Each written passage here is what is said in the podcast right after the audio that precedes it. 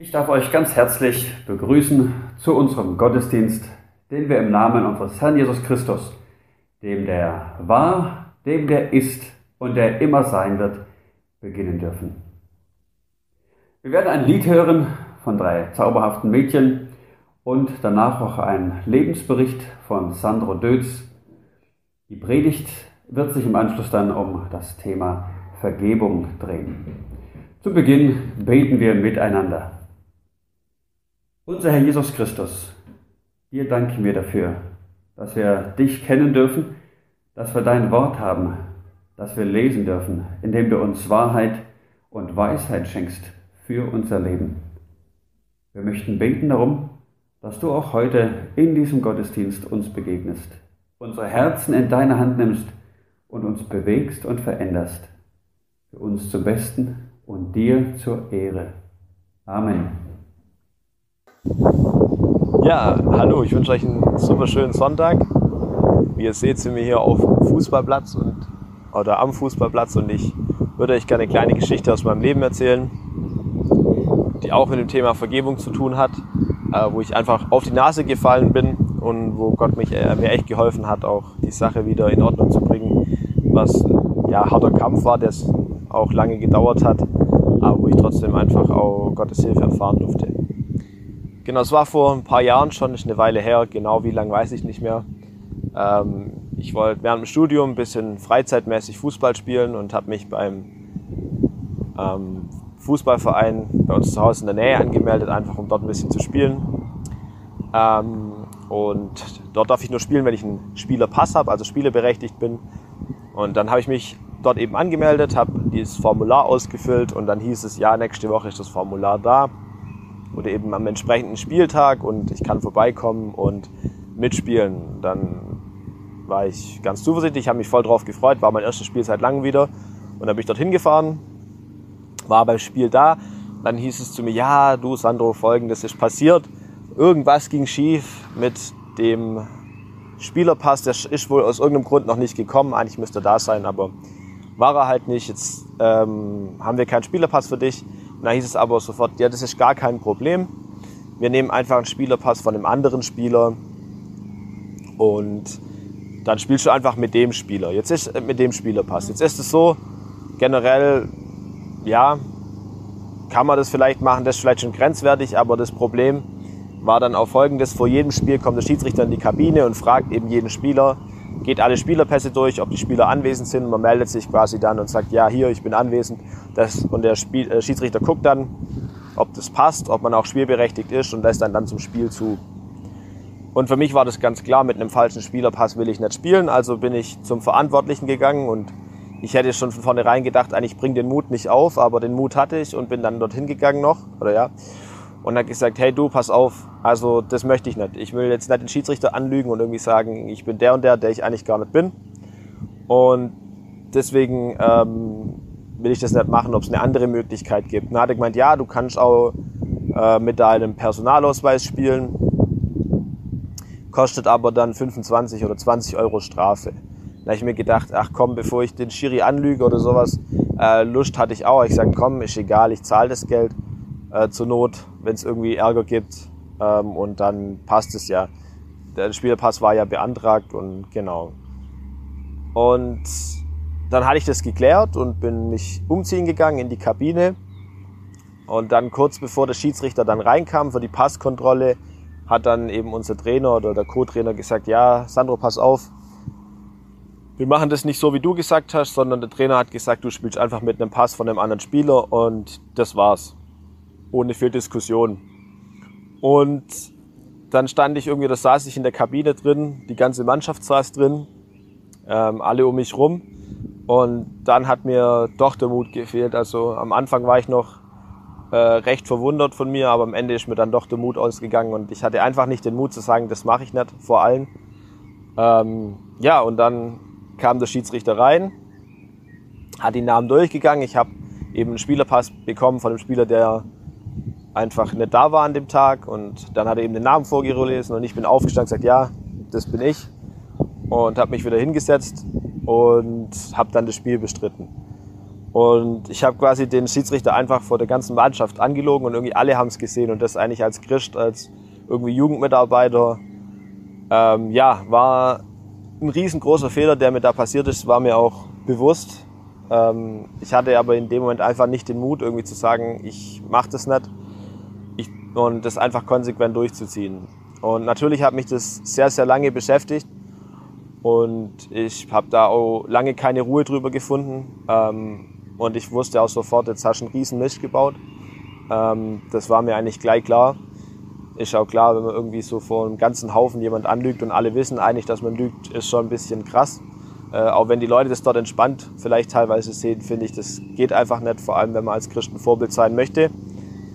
Und das hat mir sehr lang zu kämpfen gegeben. Und ja, diese Kämpfe bin ich natürlich auch nicht losgeworden, weil ich eben wusste, ich habe den Schiedsrichter angelogen.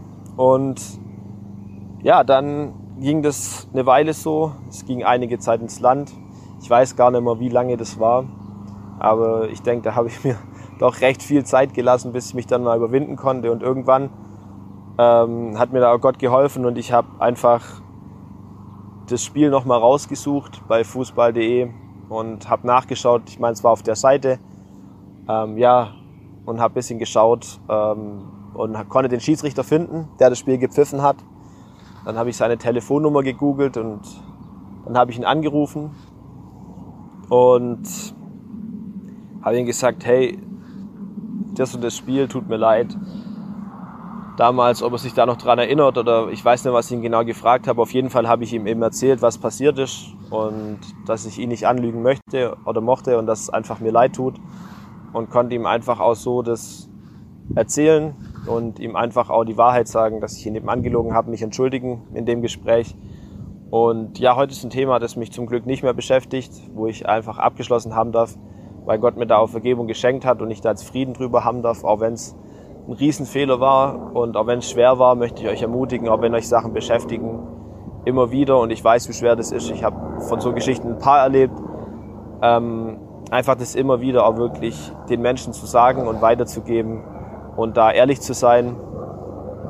Genau, weil ihr so wirklich auch Frieden finden könnt und die Sachen einfach bewusst abgeben könnt, weil ihr da einfach abschließen könnt und auch gesagt sagen könnt, ihr habt es offengelegt, ihr habt um Vergebung gebeten und ja, dann euren Frieden drüber haben könnt. Genau, das wollte ich euch mitgeben und dann wünsche ich euch jetzt noch einen schönen Sonntag und eine schöne weitere Predigt. Tschüss.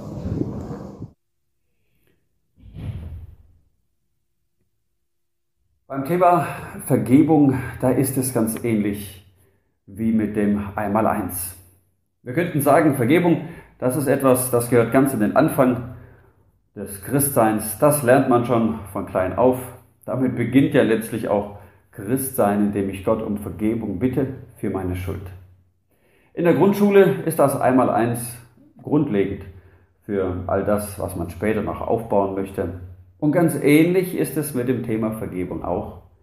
Da brauche ich eine klare und gute Grundlage und vielleicht auch immer wieder mal einen Blick darauf, dass ich mir es wieder frisch bewusst mache. Was habe ich da eigentlich mal gelernt? Weiß ich immer noch, was 7 mal 8 ist? Beziehungsweise was Jesus mit 70 mal 7 mal gemeint hat. Das wäre ja schon das große Einmaleins. Aber vielleicht ist das auch ein gutes Bild für Vergebung Einerseits ist es was ganz Einfaches und Grundlegendes, aber immer wieder doch auch eine echte und es kann auch eine schwere Herausforderung sein. Beim Thema Vergebung, da haben wir zwei Richtungen, in die es gehen kann. Die eine, die haben wir gerade eben von Sandro gehört, wo es darum geht, ich werde schuldig und ich muss jemanden um Vergebung bitten. Dieser Tat und dieser Schritt, der macht frei. Wenn ich auf einmal merke, ja, ich kann etwas, was mich gedrückt hat, vielleicht auch schon längere Zeit gequält hat, kann es loslassen und erlebe, was Vergebung mit mir macht, wenn mir vergeben wird und ich frei sein kann. Und ja, die Bibel oder auch der Bericht von Sandro, die ermutigen uns, dass da, wo Schuld da ist, und wenn du in deinem Leben irgendwo eine Schuld liegen hast, die weg muss, dann soll das auch so sein, dass wir uns demütigen und diesen Weg gehen und es ansprechen, um Vergebung bitten und uns auch vergeben lassen. Die zweite Richtung, um die wollen wir uns heute Morgen in der Predigt dann auch kümmern. Da geht es darum, wie ist es, wenn jemand anderes an mir schuldig wird und ich aufgefordert bin, einem Schuldiger zu vergeben. Wie auch wir vergeben unserem Schuldigern. Dazu wollen wir uns einen Bibeltext anschauen, der uns für das Vergeben eine klare Richtung gibt, aus dem Kolosserbrief Kapitel 3, der Vers 13. Kolosser 3, Vers 13, da heißt es, Ertragt einander und vergebt euch gegenseitig, wenn einer dem anderen etwas vorzuwerfen hat. Wie der Herr euch vergeben hat, müsst auch ihr vergeben. Wie der Herr euch vergeben hat, müsst auch ihr vergeben. Oh, das ist eine hohe Latte, die hier angelegt wird. Aber wir wollen sehen, wie das gehen kann, wie das bei uns im Leben aussehen kann.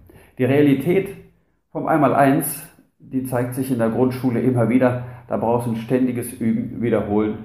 Und ähm, naja, zwischen ähm, Erfolg und Scheitern geht es da oft hin und her. Und auch bei uns sehen wir in unseren Familien, in unseren Ehen, in unseren Gemeinden, dass es mit dem Vergeben mal besser klappt und auch mal schlechter. Und wir wollen heute drei Ziele verfolgen mit dieser Predigt. Und zwar soll es zum ersten darum gehen, dass wir Missverständnisse zum Thema Vergebung ausräumen. Als zweites wollen wir schauen, wie können wir Schritte in der Vergebung gehen. Wie sieht das aus? Was heißt das? Wie definieren wir das? Und als drittes, da geht es um die befreiende Kraft, um den Segen, den die Vergebung mir selber schenkt, wenn ich bereit bin, anderen von Herzen zu vergeben. Missverständnisse über die Vergebung. Eine Frau kommt zu ihrem Pastor und bittet um ein Gespräch und dann redet sie mit ihm über die Konflikte, die sie mit ihrem Mann hat. Und sagt, jedes Mal, wenn wir uns streiten, dann wird mein Mann historisch. Und der Pastor, er will korrigieren und sagt, ach, Sie meinen wohl hysterisch. Nein, Herr Pastor, ich meine historisch, denn jedes Mal im Streit, da holt er all die alten Sachen aus dem Kopf, die er da gespeichert hat, wieder heraus und tischt sie sauber auf. Alles wird aufgelistet. Ja, aber wir sagen doch, vergeben heißt vergessen. Ist das ein Missverständnis? Nicht wirklich. Aber es kann falsch verstanden werden, wenn ich glaube, ich kann erst vergeben, wenn ich eine Sache vergessen habe. Das wäre falsch. Denn es ist genau andersherum. Es geht darum, dass ich erst vergebe und dann kann der Prozess des Vergessens einsetzen. Wenn wir immer wieder addieren und Sachen dem anderen anrechnen, da handeln wir genau entgegengesetzt, wie es Gott mit uns macht. Ich lese uns einen Vers vor aus Psalm 130, Vers 3, und da heißt es, wenn du die Sünde anrechnest, Jahwe, Wer könnte bestehen, Herr? Doch bei dir ist Vergebung, damit man Ehrfurcht vor dir hat. Großartig. Wir haben einen Gott, der eben nicht alles anrechnet und addiert und historisch mit unserer Schuld umgeht. Sagt, nein, da könnte kein Mensch vor Gott bestehen. Aber weil er gerne verliebt, haben wir eine Chance, mit dem heiligen, wunderbaren Gott in Kontakt zu sein. Wenn ich als Gärtner unterwegs bin und beim Rosenschneiden oder anderen dornigen Sträuchern, da habe ich immer wieder und oft irgendwelche Dornen im Finger. Und ich bin so dankbar, dass meine Frau da recht schmerzfrei ist, diese Dinger rauszuholen. Und manchmal geht es wirklich an die Schmerzgrenze. Aber ich weiß, wenn sie mit der Nadel dieses Ding rauskriegt, dann äh, wird es nachher heilen. Es wäre dumm von mir, wenn ich den Stachel einfach drin lasse nur weil ich Angst vor diesem kleinen Eingriff habe, sage, ach, lieber, lieber lasse ich das hier eitern und rot werden und pochen und es wird ja nicht besser, es wird ja immer schlimmer. Und selbst wenn ich da mit Seife dran gehe und Desinfektionsmittel drauf mache, das würde nicht helfen. Das wäre vielleicht wie so eine Therapie, die versucht jetzt in einem Schaden, den ich erlitten habe, über die Symptome zu behandeln. Aber das Ding rausholen, das passiert erst, wenn ich einem, der an mir schuldig geworden ist, von Herzen vergebe. Das macht mich letztlich frei. Und wenn ich das getan habe, im anderen das zugesprochen habe, dann ist es auch möglich, dass das Vergessen anfängt. Stellt euch das vor wie mit einem Glockenseil. Da steht einer und läutet die Glocke und immer, wenn er das Seil noch in der Hand hat und zieht, dann gibt es da oben einen Schlag. Wenn ich jetzt sage, ich vergebe und dann lasse ich dieses Seil los, dann hat die Glocke immer noch einen Schwung und schlägt noch einige Male vielleicht hin und her. Aber die Abstände von den Glockentönen, die werden immer länger und irgendwann hört es auf.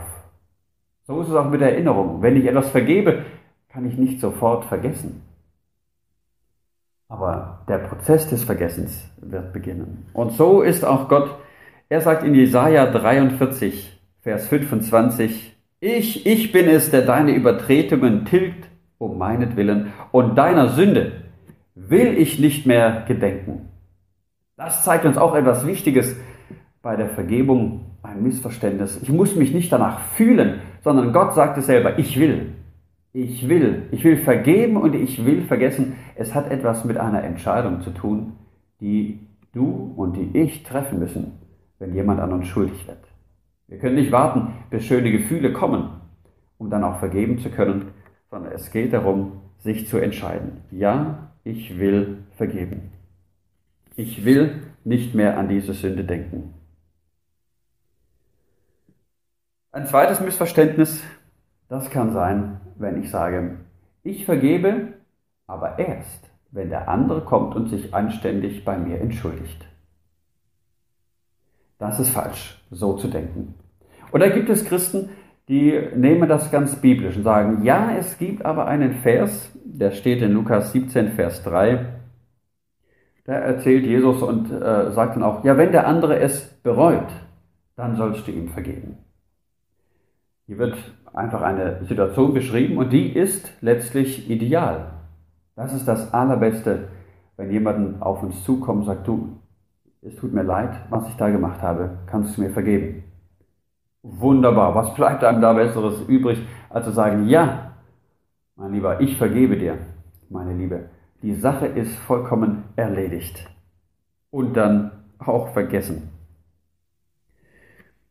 Und hier diesen einen Vers zu nehmen und zu sagen, ja, ja, der andere muss aber erst kommen und sich entschuldigen, bevor ich ihm überhaupt vergeben kann, das wäre fatal.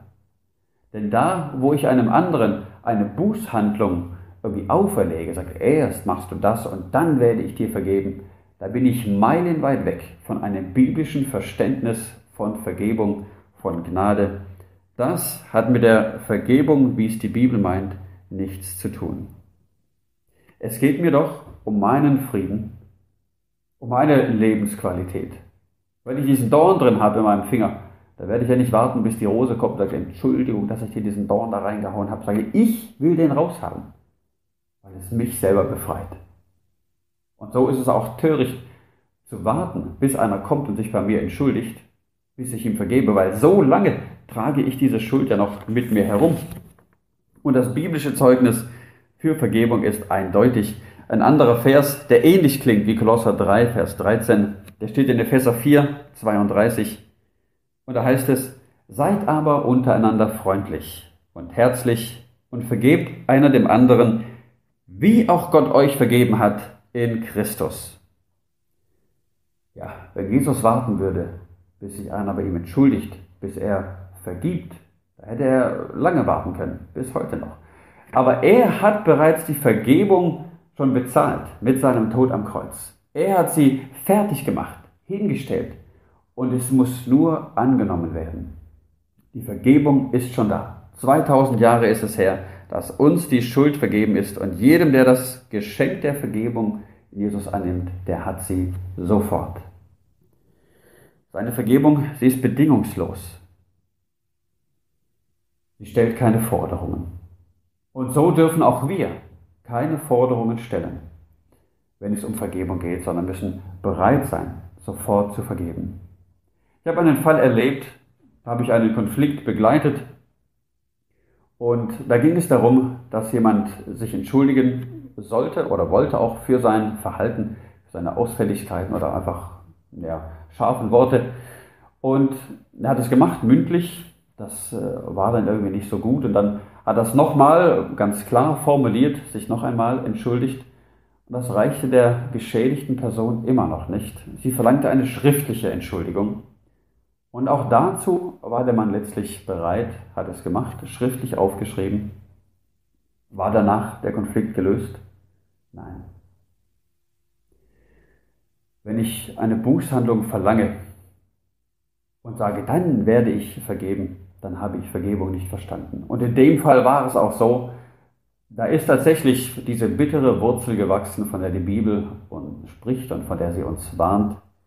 Es geht darum, ich muss schon vorher, bevor einer kommt und um Entschuldigung bittet, diese Bereitschaft haben, ich vergebe dir, ich habe dir vergeben. Und wenn er dann kommt, dann kann ich sie ihm frei und offen zusprechen. Und wenn er nicht kommt, dann bin ich trotzdem frei von dieser Schuld, von diesem Strick, der mich daran bindet, weil ich vergeben habe. Damit lasse ich die Sache los. Eine echte Vergebung verlangt von dem anderen keine Bußhandlung, sondern Vergebung ist immer ein Geschenk. Sie kann niemals verdient werden. Ein drittes, da sind manche recht lapidar und sagen, ach vergeben, das ist total einfach. Schwamm drüber und die Sache ist gegessen. Wenn das nur immer so wäre. Da wird manche Schuld bagatellisiert und schön geredet, statt sie tatsächlich beim Namen zu nennen.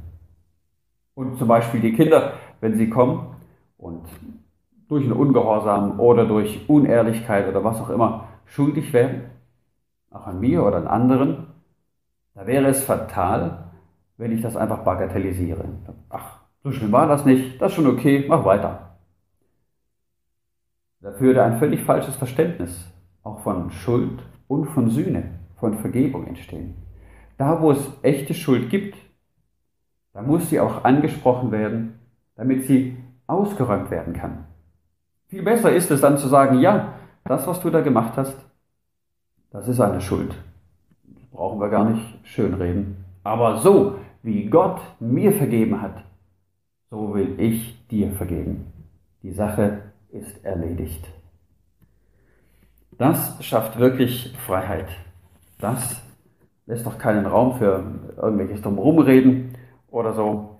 Es braucht da keine, keine Ausreden, sondern wir können ehrlich mit Schuld, mit Sünde umgehen und erleben dann in einer echten Vergebung eine viel größere Freiheit, als sie alles schöne Reden irgendwie schaffen oder versuchen könnte zu zeichnen. Bei schwerer Schuld, da kann auch der Vergebungsprozess über einen längeren Zeitraum gehen. Es ist nicht immer so, dass ich sagen kann, so, da ist was passiert und jetzt vergib auch. Denn wenn etwas vielleicht lange ging, vielleicht hat jemand lange unter dominanten Eltern gelitten, die gesagt haben, du das und das musst du machen und du gehst jetzt diesen Weg und du studierst das und irgendwann sitzt man in seinem Leben und denkt, alles ist total verkorkst und empfindet vielleicht den großen Schmerz darüber und dann braucht es Zeit, das zu verarbeiten. Oder auch nach einem Missbrauch, nach einer Vergewaltigung, wenn es erst vielleicht später hochkommt und man darüber äh, nachdenkt, sich das wieder bewusst wird, ist der Schmerz so groß, da kann ich nicht sofort vergeben, sondern manchmal muss dieser Schmerz erst wieder abflachen, bis ich mich da in einen Vergebungsprozess hineinbegeben kann. Und auch mit jemandem drüber reden kann, Begleitung brauche, um an diesen Punkt hinzukommen, wirklich von Herzen zu vergeben, diese Schnur durchzutrennen, die mich an den Schuldigern bindet und zu sagen, ich löse mich davon. Ich will keine Vergeltung mehr. Ich brauche keine Rache, keine Genugtuung. Ich habe vergeben. Das kann ein längerer Weg sein. Oder vielleicht ist es auch bei jemand, der einen Unfall erlebt hat. Ob es an mir selber ist oder vielleicht eines der Kinder, das dann angefahren wird, vielleicht verliert es ein Bein und sein Leben lang beim Schuhe kaufen wird es immer wieder daran erinnern, was da passiert ist. Einen kann ich immer wegschmeißen. Und dazu sagen, ich trenne mich davon, ich lasse das los, diese Sache, ich lasse nicht zu, dass ich unglücklich werde. Denn ich habe Auch bei schwerer Schuld, ich habe die Wahl, ich kann mich entscheiden. Werde ich ein unglücklicher Mann sein mit einem Bein und mein Leben lang mich über diesen Vorfall ärgern? Oder durch die Macht der Vergebung kann ich ein glücklicher Mann werden mit nur einem Bein und fröhlich durch mein Leben gehen. Vergebung ist an vielen Stellen, wo mir Schuld passiert ist, wirklich der Scheideweg, wo sie entscheidet darüber, wie kann ich mein Leben führen. Und bei vielen Dingen, die ich tun muss, da merkt man schon an diesem Wort, das will man vielleicht gar nicht so gerne, wie beim Zahnarzt. Äh, da, da muss ich immer wieder hin, oder auch gerade wenn es Schmerzen macht, dann äh, muss ich da wirklich hin, auch wenn ich das nicht will. Und so sagt auch die Bibel, die neue evangelistische Übertragung, sie hat es hier so erwähnt, wie der Herr euch vergeben hat, müsst auch ihr vergeben. Warum ist Gott hier so, so dringend und sagt, ihr müsst das machen? Weil er das Beste für uns will. Weil er weiß, was für eine Freiheit Vergebung bringt. Weil er möchte, dass wir genau das in unserem Leben erfahren. Ein anderes Missverständnis kann sein, dass man sagt, vergeben, das ist nicht fair. Wenn ich jetzt dem anderen vergebe, dann ist er ja frei von seiner Schuld und das will ich nicht. Er soll dafür bezahlen. Da müssen wir aufpassen. Der Täter, der hat oder muss immer noch selber, entweder vor Gott oder auch vor einem Gericht hier auf der Erde, noch Rechenschaft ablegen und eventuell auch seine Strafe für das, was er gemacht hat, auch tragen. Aber ich selber kann mich davon lösen. Ich selber kann mich lösen von der Schuld, die der andere mir gegenüber getan hat. Denn wenn ich ihm vergebe, heißt das nicht, dass ich ihn von seiner Schuld befreie. Das heißt letztlich nur, dass ich sie nicht mehr an mich binde, mich davon nicht bedrücken lasse. Denn wenn ich will, dass, äh, oder wenn ich, wenn ich sage, ich, äh, ich vergebe dir nicht, äh, damit das nicht, nicht ungerecht wäre, sondern du sollst deine Strafe auch kriegen, deshalb vergebe ich dir nicht. Das wäre so, als würde ich Gift trinken und hoffen, dass der andere dadurch stirbt. Letztlich wird es aber mir natürlich den Schaden bringen. Ein Beispiel von Philipp Nun, der ein sehr empfehlenswertes Buch über Vergebung geschrieben hat. Die verändernde Kraft der Vergebung heißt es. Und darin schildert er ein Beispiel von einem Mann, den er in Kolumbien begleitet hat, der aus der Drogenszene rauskam. Hat sich bekehrt und er war jetzt dran, sein Leben aufzuräumen. Er hat viel Schlimmes getan und auch viel Schlimmes ist ihm widerfahren. Und sie haben zusammen eine Liste geschrieben mit Personen, bei denen es darum ging, ihnen zu vergeben. Und sie gingen diese Liste durch und er hat es ausgesprochen in einem Gebet und ich vergebe diesem und ich vergebe diesem und dem vergebe ich auch. Und auf einmal stockt er an einer Stelle. Dem vergebe ich nicht. Den werde ich erst umbringen und dann tue ich Buße. Und der Philipp nun war ganz erschüttert über diesen Ausbruch und sagte, was ist denn los? Was war das denn für einer?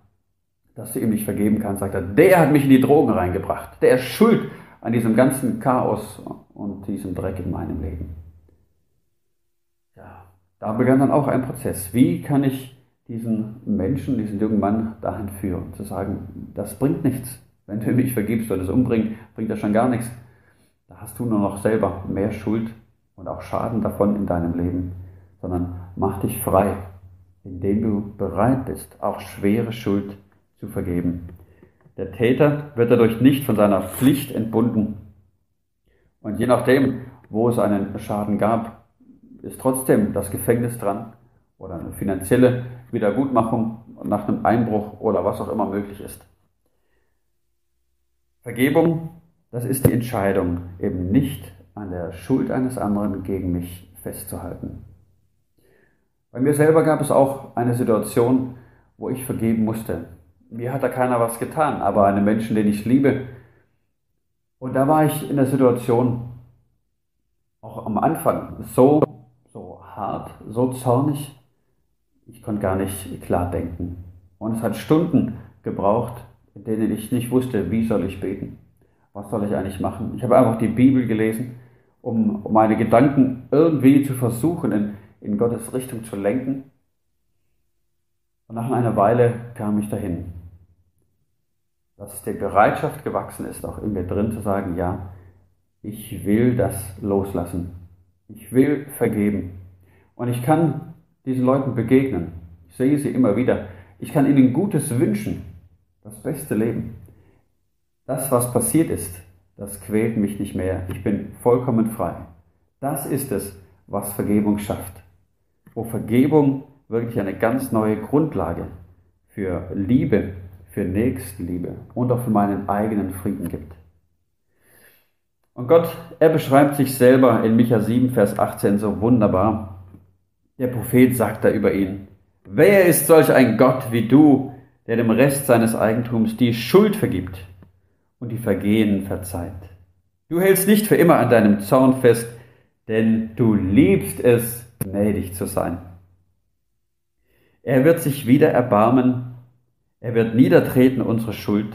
Ja, du wirfst all unsere Sünden in die Tiefen des Meeres hinab. So vergibt Gott. Das, was vergeben ist, das ist weg, ausgelöscht, ins Meer geworfen.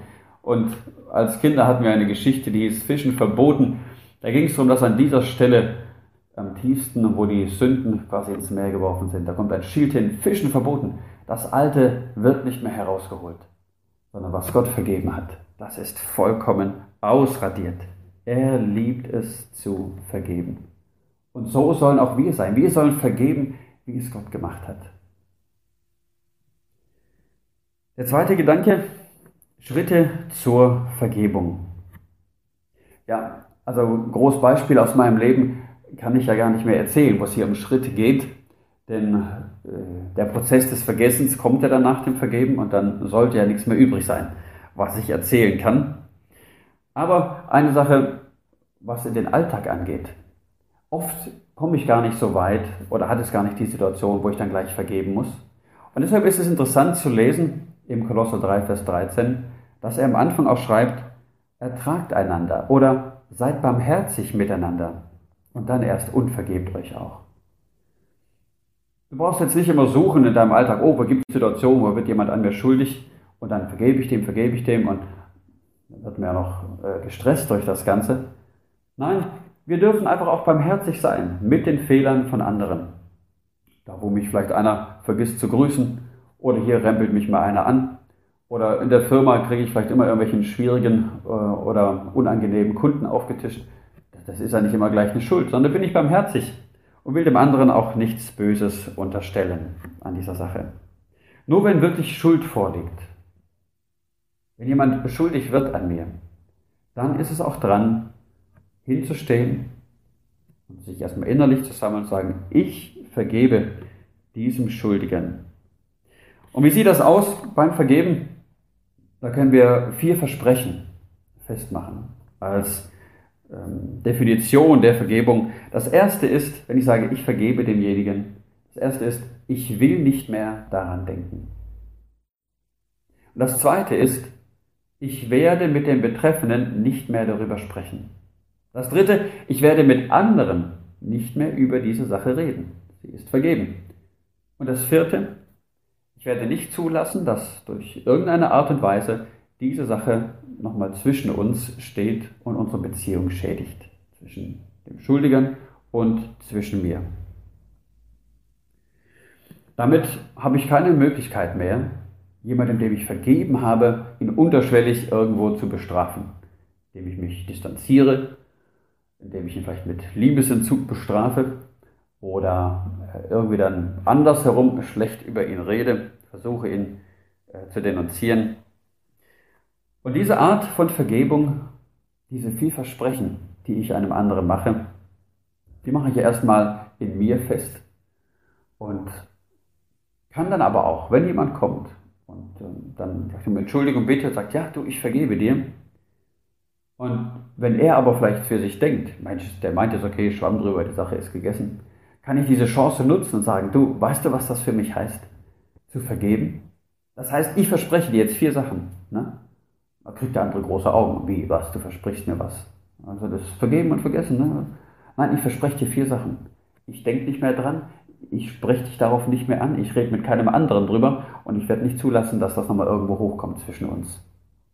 Die Sache ist vergeben. Wow, echt? Oh, so krass ist Vergebung? Ja, so groß ist es, weil Gott mir alles vergeben hat. Deshalb kann ich auch dir alles vergeben.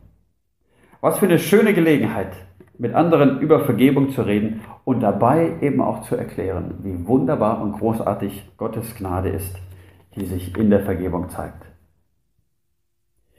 Vergebung kann aber auch einen sehr hohen Preis haben. Und wir hatten es schon davon, gerade bei schwierigen Sachen, bei schwerer Schuld, kann es einen Kampf bedeuten. Und wenn ich in so einer schwierigen Sache drin bin, mir vielleicht böse Gedanken durch den Kopf gehen, ist der Preis, den ich zahle, sagt, nein, ich will gute Gedanken über den anderen haben. Und freundlich über ihn reden, da wo ich im Gespräch bin. Der Preis kann auch sein, dass ich immer wieder gegen schmerzhafte Erinnerungen, die hochkommen, vielleicht beim Schuhe kaufen, wenn ich wieder nur einen hole, es nicht zulasse, dass diese, dass diese bösen Gedanken auftauchen in mir, sondern dass ich mich daran erinnere, die Sache ist vergeben. Ich segne den anderen und ich wünsche ihm Gutes. Vielleicht auch ein finanzieller Schaden. Das kann auch sein, dass ich diesen Preis zahlen muss, wenn mir einer irgendwas kaputt gemacht hat, zerstört hat bei mir und kann es oder will es einfach nicht ersetzen. Und dann stehe ich da. Ich vergebe und zahle damit auch diesen Preis. Aber ich bin frei dadurch. Das ist es, was Vergebung schenkt.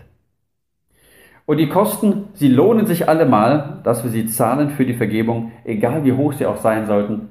Denn Jesus erwarnt uns in einem Bibeltext davor, was passiert, wenn wir das nicht tun. In Matthäus 18, da erzählt Jesus die Geschichte von einem Knecht, der riesige Schulden hat bei seinem Herrn. Und er jammert und bittet darum, die zu erlassen. Und der Herr macht das auch. Sagt ihr, alle deine Riesenschulden, Millionenbeträge, sind dir erlassen. Dieser Knecht geht dann raus auf die Straße, findet einen Kollegen und sagt, ey, meine 50 Euro, die will ich zurückhaben. Wenn du sie nicht zahlen kannst, ab ins Gefängnis mit dir, zwangshaft, bis das Geld wieder da ist. Der König kriegt das mit, zitiert den Mann zurück und jetzt spricht er mit ihm. Da ließ sein Herr ihn rufen und sagt zu ihm, was bist du für ein böser Mensch? Deine ganze Schuld habe ich dir erlassen, weil du mich angefleht hast. Hättest du nicht auch mit diesem anderen Diener Erbarmen haben müssen. So wie ich es mit dir gehabt habe. Der König war so zornig, dass er ihn den Folterknechten übergab, bis er alle seine Schulden zurückgezahlt haben würde. So wird auch mein Vater im Himmel jedem von euch behandeln, der seinem Bruder nicht von Herzen vergibt. Dieser Text ist eine fürchterliche Warnung an uns nicht zu vergeben. Jesus, er spricht ja so ernst darüber und sagt, wer nicht bereit ist zu vergeben, der bekommt es mit Folterknechten zu tun. Das ist in uns drin, in uns drin, wenn die Seele davon zerfressen wird, gefoltert wird. Und wir merken, da frisst sich etwas durch wie Salzsäure und es plagt mich, wenn ich immer daran denke, was der oder die mir angetan haben. Ich will das nicht vergeben ich will, dass es dem schlecht geht, dass er dafür bezahlen muss für das, was er getan hat. Das schadet mir selber unglaublich. Das kann da sogar dazu führen, dass ich Angststörungen kriege. Oder dass ein Mensch Depressionen kriegt, dadurch, dass er nicht vergeben will. Psychosomatische Erkrankungen, das kann auch ein Grund sein. Und dabei, dabei brauchen wir nicht in der Opferrolle stehen zu bleiben, sondern wenn ich vergebe, wenn du vergibst, dann können wir aus der Opferrolle heraustreten und über der Sache stehen und nicht mehr mittendrin. Vergebung ist so wertvoll und schenkt so eine große Freiheit, so einen Segen. Und das wollen wir uns jetzt zum Schluss auch noch anschauen als dritten Gedanken. Und ein Beispiel dazu aus dem Alten Testament. Das ist das Mädchen, das bei Naemann, einem syrischen General, gedient hat Sie war als Sklavin mitgebracht worden von den Soldaten. Kriegsbeute, ihre Eltern, Geschwister, wahrscheinlich alle tot. Und sie ist da in der Fremde und muss diesem Naeman dienen. Und wir sehen bei ihr so ein schönes Bild, wie ist ein Mensch, der tatsächlich vergeben hat? Ihr ist eine große Schuld angetan worden und sie hätte das Recht wahrscheinlich gehabt, einen Brunnen zu vergiften. Weil Mensch, was die mir alles angetan haben. Und was macht sie, als ihr Herr krank wird? Da sucht sie einen Weg. Wie kann er wieder gesund werden? Und sie gibt ihm den entscheidenden Tipp und sagt, geh nach Israel, da gibt es einen Propheten, der kann dich heilen. Sie ist frei. Frei, auch ihren Herrn zu lieben. Und Jesus, er sagte in Matthäus 5, Vers 44, ich aber sage euch, liebt eure Feinde, segnet die euch fluchen und tut wohl denen, die euch hassen. Bittet für die, die euch beleidigen und verfolgen. Ja, das zu tun, das ist wirklich eine steile Nummer. Da, wo Menschen an mir schuldig werden, die soll ich dann auch noch lieben. Da brauche ich ein dickes Guthaben auf meinem inneren Konto, wenn ich da so bereitwillig auszahlen soll. Und Ken Sand, er hat auch einiges Gutes über Vergebung geschrieben. Und ein Zitat, das will ich uns vorlesen. Da sagt er, Vergeben kann einen gewaltigen Preis kosten. Wenn Sie jedoch an Jesus glauben, dann haben Sie mehr als genug, um solche Zahlungen zu leisten. Indem er ans Kreuz ging, hat er schon den höchstmöglichen Preis für alle Schuld und Sünde bezahlt und in ihrem Namen ein Konto voller Gnade eingerichtet. Das soll heißen, da wo ich meine Schuld Gott gebracht habe und ihn um Vergebung gebeten habe, da kriege ich nicht nur meine Schuld vergeben, sondern da kriege ich auch Guthaben auf mein Konto drauf. So viel Gnade, die ist nicht nur für mich, sondern die ist zum Verschenken für all die, die an mir schuldig werden. Oder eine Frau, die wie kaum eine andere über Vergebung gepredigt hat. Das ist Corrie ten Boom. Sie kam aus den Niederlanden, lebte dort zur Zeit des Zweiten Weltkrieges und ihre Familie, sie haben Juden versteckt. Dafür kam sie mit ihrem Vater und ihrer Schwester ins KZ und sie war die Einzige, die es überlebt hat. Später ist sie hin und her durch viele Länder gereist, hat davon erzählt, wie Gott ihr auch die Kraft gegeben hat, auch da zu vergeben. Und andere Menschen hat sie aufgefordert, auch zu vergeben, frei zu werden, genau dadurch. Und an einem Abend, als sich der Saal leerte nach ihrem Vortrag, da kommt ein Mann auf sie zu und reicht ihr die Hand. Er strahlt und lächelt und sie steht wie ersteinert da, weil sie ihn erkennt. Das war der erste SS-Wachmann, den sie im KZ getroffen hat. Dieses Gesicht bringt auf einmal alle Erinnerungen wieder hoch, das, was da war, all die Verletzungen, den Tod von Vater und Schwestern und die Demütigungen. Und gerade eben hat sie darüber vergeben, geredet und gepredigt und sie merkt, wie sie ihre Hand nicht hochkriegt. Und der Mann steht da, reicht ihr seine Hand hin. Er ist selber frei geworden von seiner Schuld durch Jesus Christus und bittet sie jetzt um Vergebung. Und sie sagt, sie schafft es nicht. Was macht sie? Genau das Richtige. Sie betet ein Stoßgebet, sagt, Herr Jesus, hilf mir, dass ich vergeben kann. Gib mir Liebe für diesen Mann. Und es geht immer noch nicht. Ihre Hand hängt immer noch runter. Will nicht gehorchen. Und sie betet nochmal, sagt, Herr Jesus, ich liebe ihn nicht, aber du kannst mir doch diese Liebe schenken. Gib mir die Kraft zu vergeben. Und dann sagt sie und erzählt, als sie die Hand dann ausstreckt und seine Hand nimmt. Da konnte sie förmlich spüren, wie die Liebe Gottes durch diese Hand geflossen ist. Und sie sagt dann, wenn er, also wenn Gott uns aufträgt, unsere Feinde zu lieben, dann gibt er uns zusammen mit dem Gebot auch die Liebe dazu. Gott verlangt nichts von uns, was zu groß wäre. Nichts, worin er uns nicht selber hilft und die Unterstützung schenkt. Und wir sind aber nachher diejenigen, die den Segen und den Frieden davon haben. Und wenn wir uns über den Segen des Vergebens Gedanken machen, dann können wir auch auf das Medizinische schauen. Denn die medizinische Forschung, sie beschäftigt sich seit vielen Jahren auch mit diesem Thema. Und sie hat herausgefunden, dass da, wo Menschen vergeben, sich tatsächlich vieles zum Positiven ändert. Manche Erkrankungen werden einfach äh, kleiner, gehen zurück, die Symptome nehmen ab. Dann hat man gesehen, dass auch Bluthochdruck runtergeht, da wo Menschen jemandem vergeben haben. Oder auch der Herzmuskel ist nachweislich besser durchblutet worden, wenn Menschen bereit waren, einem Schuldiger zu vergeben. Die Bibel braucht keine Bestätigung und doch ist es schön zu sehen, dass hier die Medizin genau das unterstreicht, was Gottes Wort sagt. Er möchte für uns das Beste. Und wir können also wirklich sagen, wer vergibt, der lebt gesünder.